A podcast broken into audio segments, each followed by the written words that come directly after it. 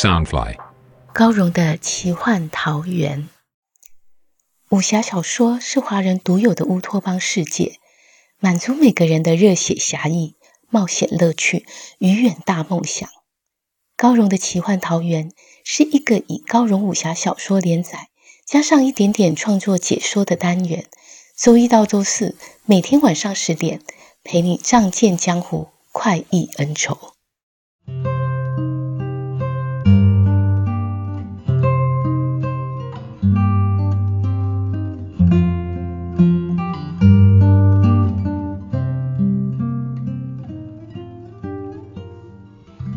欢迎来到高荣的奇幻桃源。大家好，我是高荣，今天要陪你聆听的是《残天阙》三十七集。从别后，亦相逢，几为魂梦与君同。寒食节庆君须记，秋风暗送菊香意。这是菊仙哥在第二次遇到风小刀的时候送给他的诗句，还有歌曲。如果说小蝴蝶是风小刀最青涩懵懂的相遇，最纯粹美好的情谊，那么菊仙哥对风小刀而言，就是明知不该却又无法抗拒的吸引力。在他们两个人的关系里，菊仙哥永远是主动的一方，风小刀在被动的拒绝里，一寸一寸的被攻陷。菊仙哥艳冠群芳。是许多男子追捧的对象，他也深懂魅惑男子的手段。很多朋友不希望这样复杂的女子和风小刀在一起，但是一个积极主动又神秘美丽的女子，叫一个常年苦修的少年，对男女之情甚至还不太了解，还懵懵懂懂的，他又怎么招架得住呢？所以，风小刀跟菊仙哥的发展是必然的。菊仙哥算是很特别的一个角色。当初我会写这样的一个角色，是来自于我的生活经验。我以前在科技公司里，周围大多是很优秀的男工程师。我们常常会听到某位男工程师与某个女孩子谈恋爱了。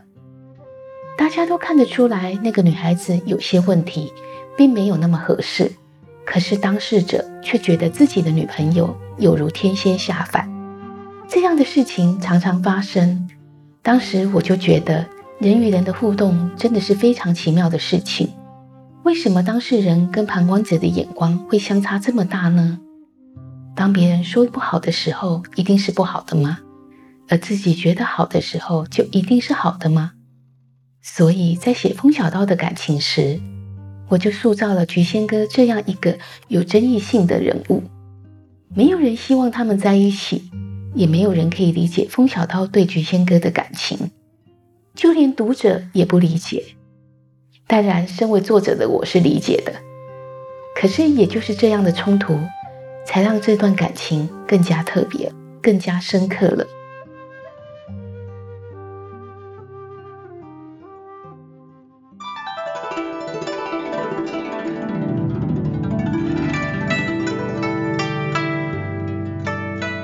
无间二侠君无言和无间四侠花无浪在水灵廊相遇，两人为了菊仙哥大打出手。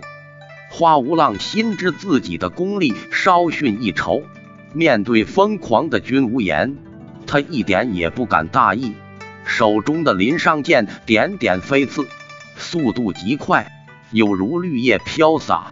君无言运使山上剑左闪右挡。却东张西望的鬼吼鬼叫，什么大敌当前？你说什么大敌当前？他忽然足下一点，身子拔高，冲出花无浪的剑圈，往画舫飞去。花无浪大惊，一面施展轻功急追，一面叫道：“岛主有令，所有无间弟子都需在七日内赶回岛上，应付除魔大会。”君无言怪叫道：“他妈的，疯子又要杀人了！要上无间岛的小心了，疯子又要杀人了，大伙儿小心点儿！”他见花无浪追得紧，全身内力聚于右手长剑，左掌发出掌劲，拍向画舫的桅杆，借力反身飞回，使一招泰山压顶。山商剑对着花无浪的头顶轰然击落，其剑劲当真重若泰山。花无浪见山商剑气势壮盛，当头照下，连忙将林商剑往上挥去，急挽几个剑花遮蔽，身子用力往下一坠，没入湖中。湖面受君无言的山商剑重重一击，爆起长串水花。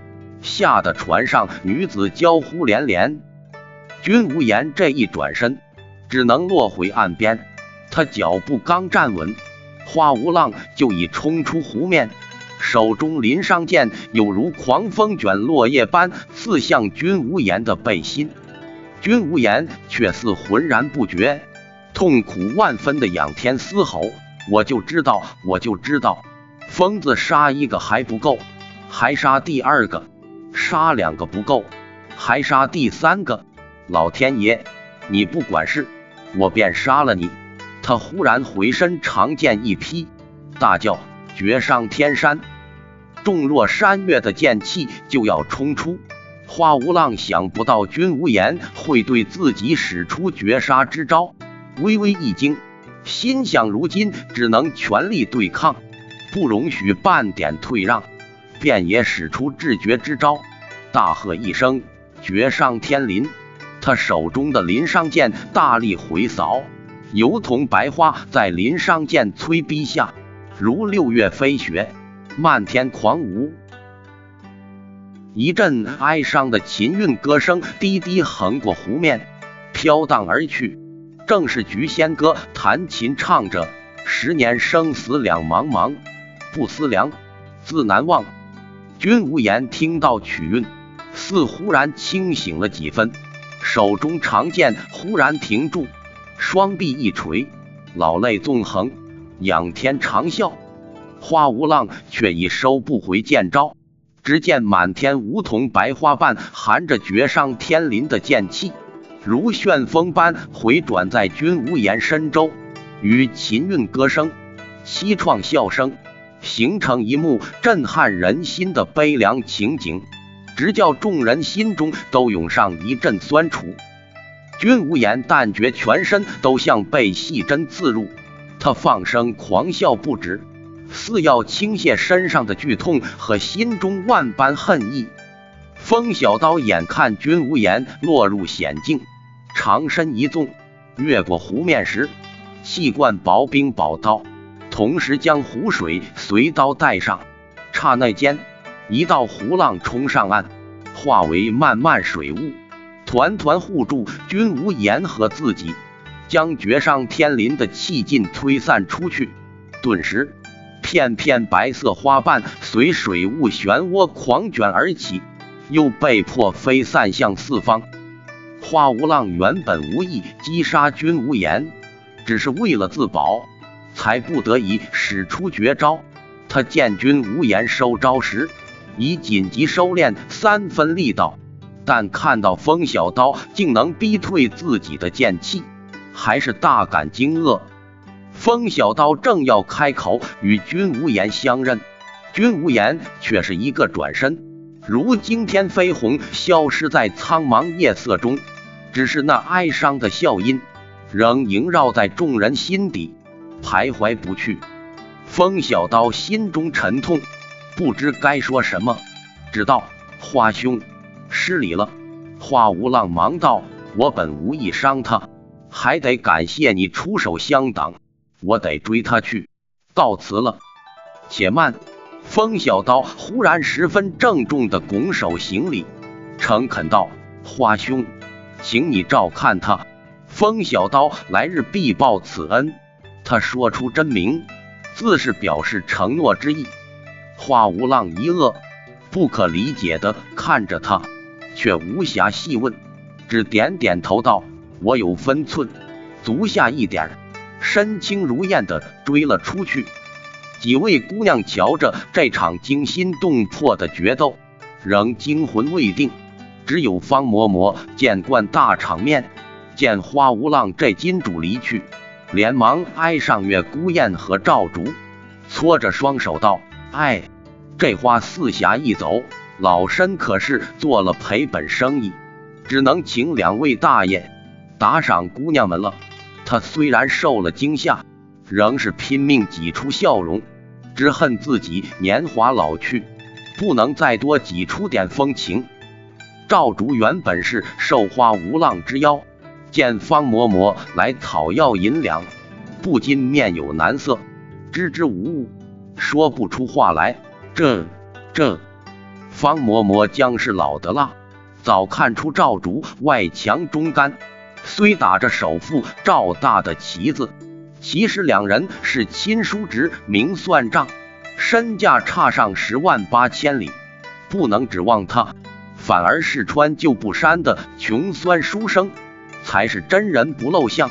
方嬷嬷连忙绕过去月孤雁身边，堆上满脸笑意，正要开口时，月孤雁已拿出一锭金子，微笑道。这儿有什么损伤，全算我账上，顺道给兄弟们治治伤，压压惊。方嬷嬷合不拢嘴的笑着接过金子，道：“岳公子真是明白人。”月姑雁见船上几位姑娘吓得脸色惨白，宛如凋零的花朵，意兴阑珊道：“寻欢享乐，最忌被打扰。”刚才若不是我兄弟身手好，就要闹出人命了。这玩乐的兴致都坏了。方嬷嬷连忙陪笑道：“老身再给公子重新找几位姑娘。”月孤雁摇摇头道：“那倒不必了。”他又拿出第二锭金元宝，道：“你让他们走吧，我只想和兄弟喝点小酒，你让人备上最好的酒。”就别再来打扰。方嬷嬷忙弯腰躬身道：“是是，老身明白。”他挥舞着肥胖的手，叫水灵郎的五位家人离去。待菊仙哥等人走了，月孤雁才将第二锭金子交给方嬷嬷。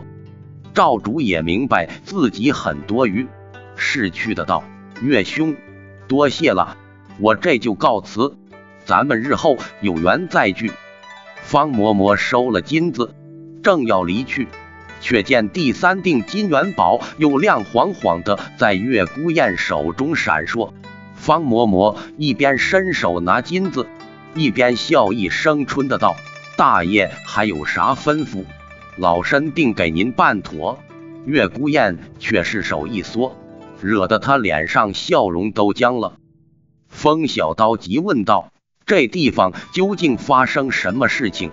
方嬷嬷眼珠子滴溜溜的瞪着金元宝，吞了吞口水，半晌才下定决心，说道：“咱们这小城本来真是喜乐的，一年多前来了个商人赵大，叫大家把银两存在他那儿，说存了九文银，一个月后保证能拿一两回去。”一开始大伙儿并不相信，后来有一个傻子阿三，他将九文银交去，一个月后果然收到一两银子。大伙儿心想赵大连傻子也不欺骗，应该是可以信任的，就纷纷把钱交给他。一开始大伙儿拿到利钱十分开心，所以只要一赚到银两。都赶紧把银两存回去，好滚出下一次的利钱。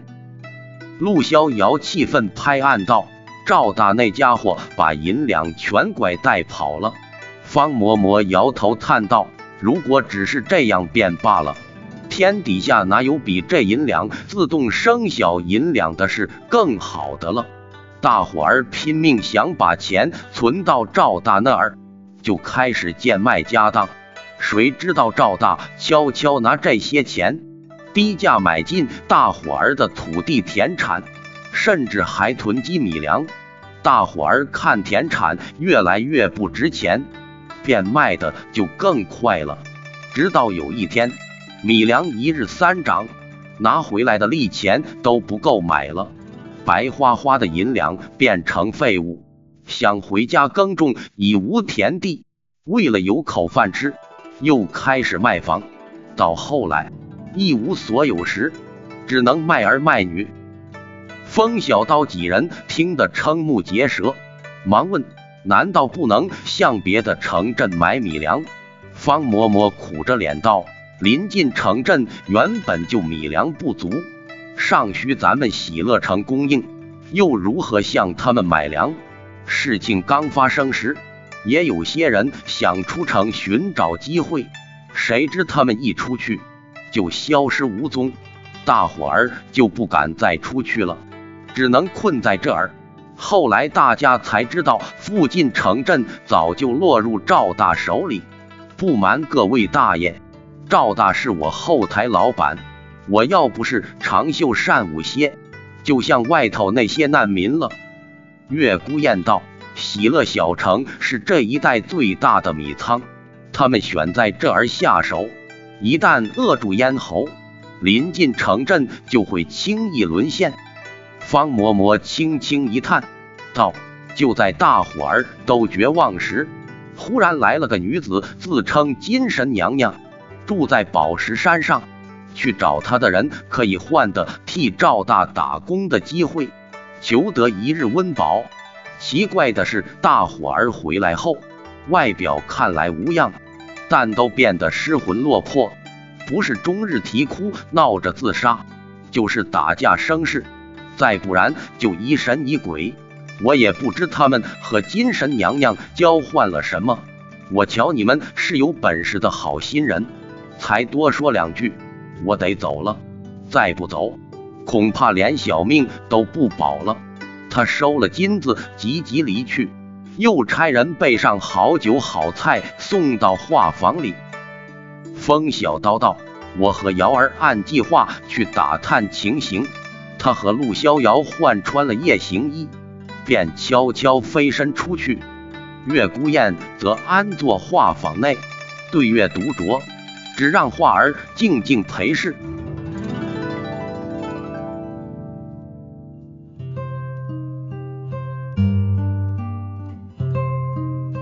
喜乐小城怪事连连，有一个赵大以巧计骗了大家的财产，还有一个神秘的精神娘娘。住在宝石山上，弄得大家失魂落魄。风小刀和陆逍遥决定深入极乐楼，救出被胁迫的姑娘。他们会成功吗？欲知详情，请听下回分解。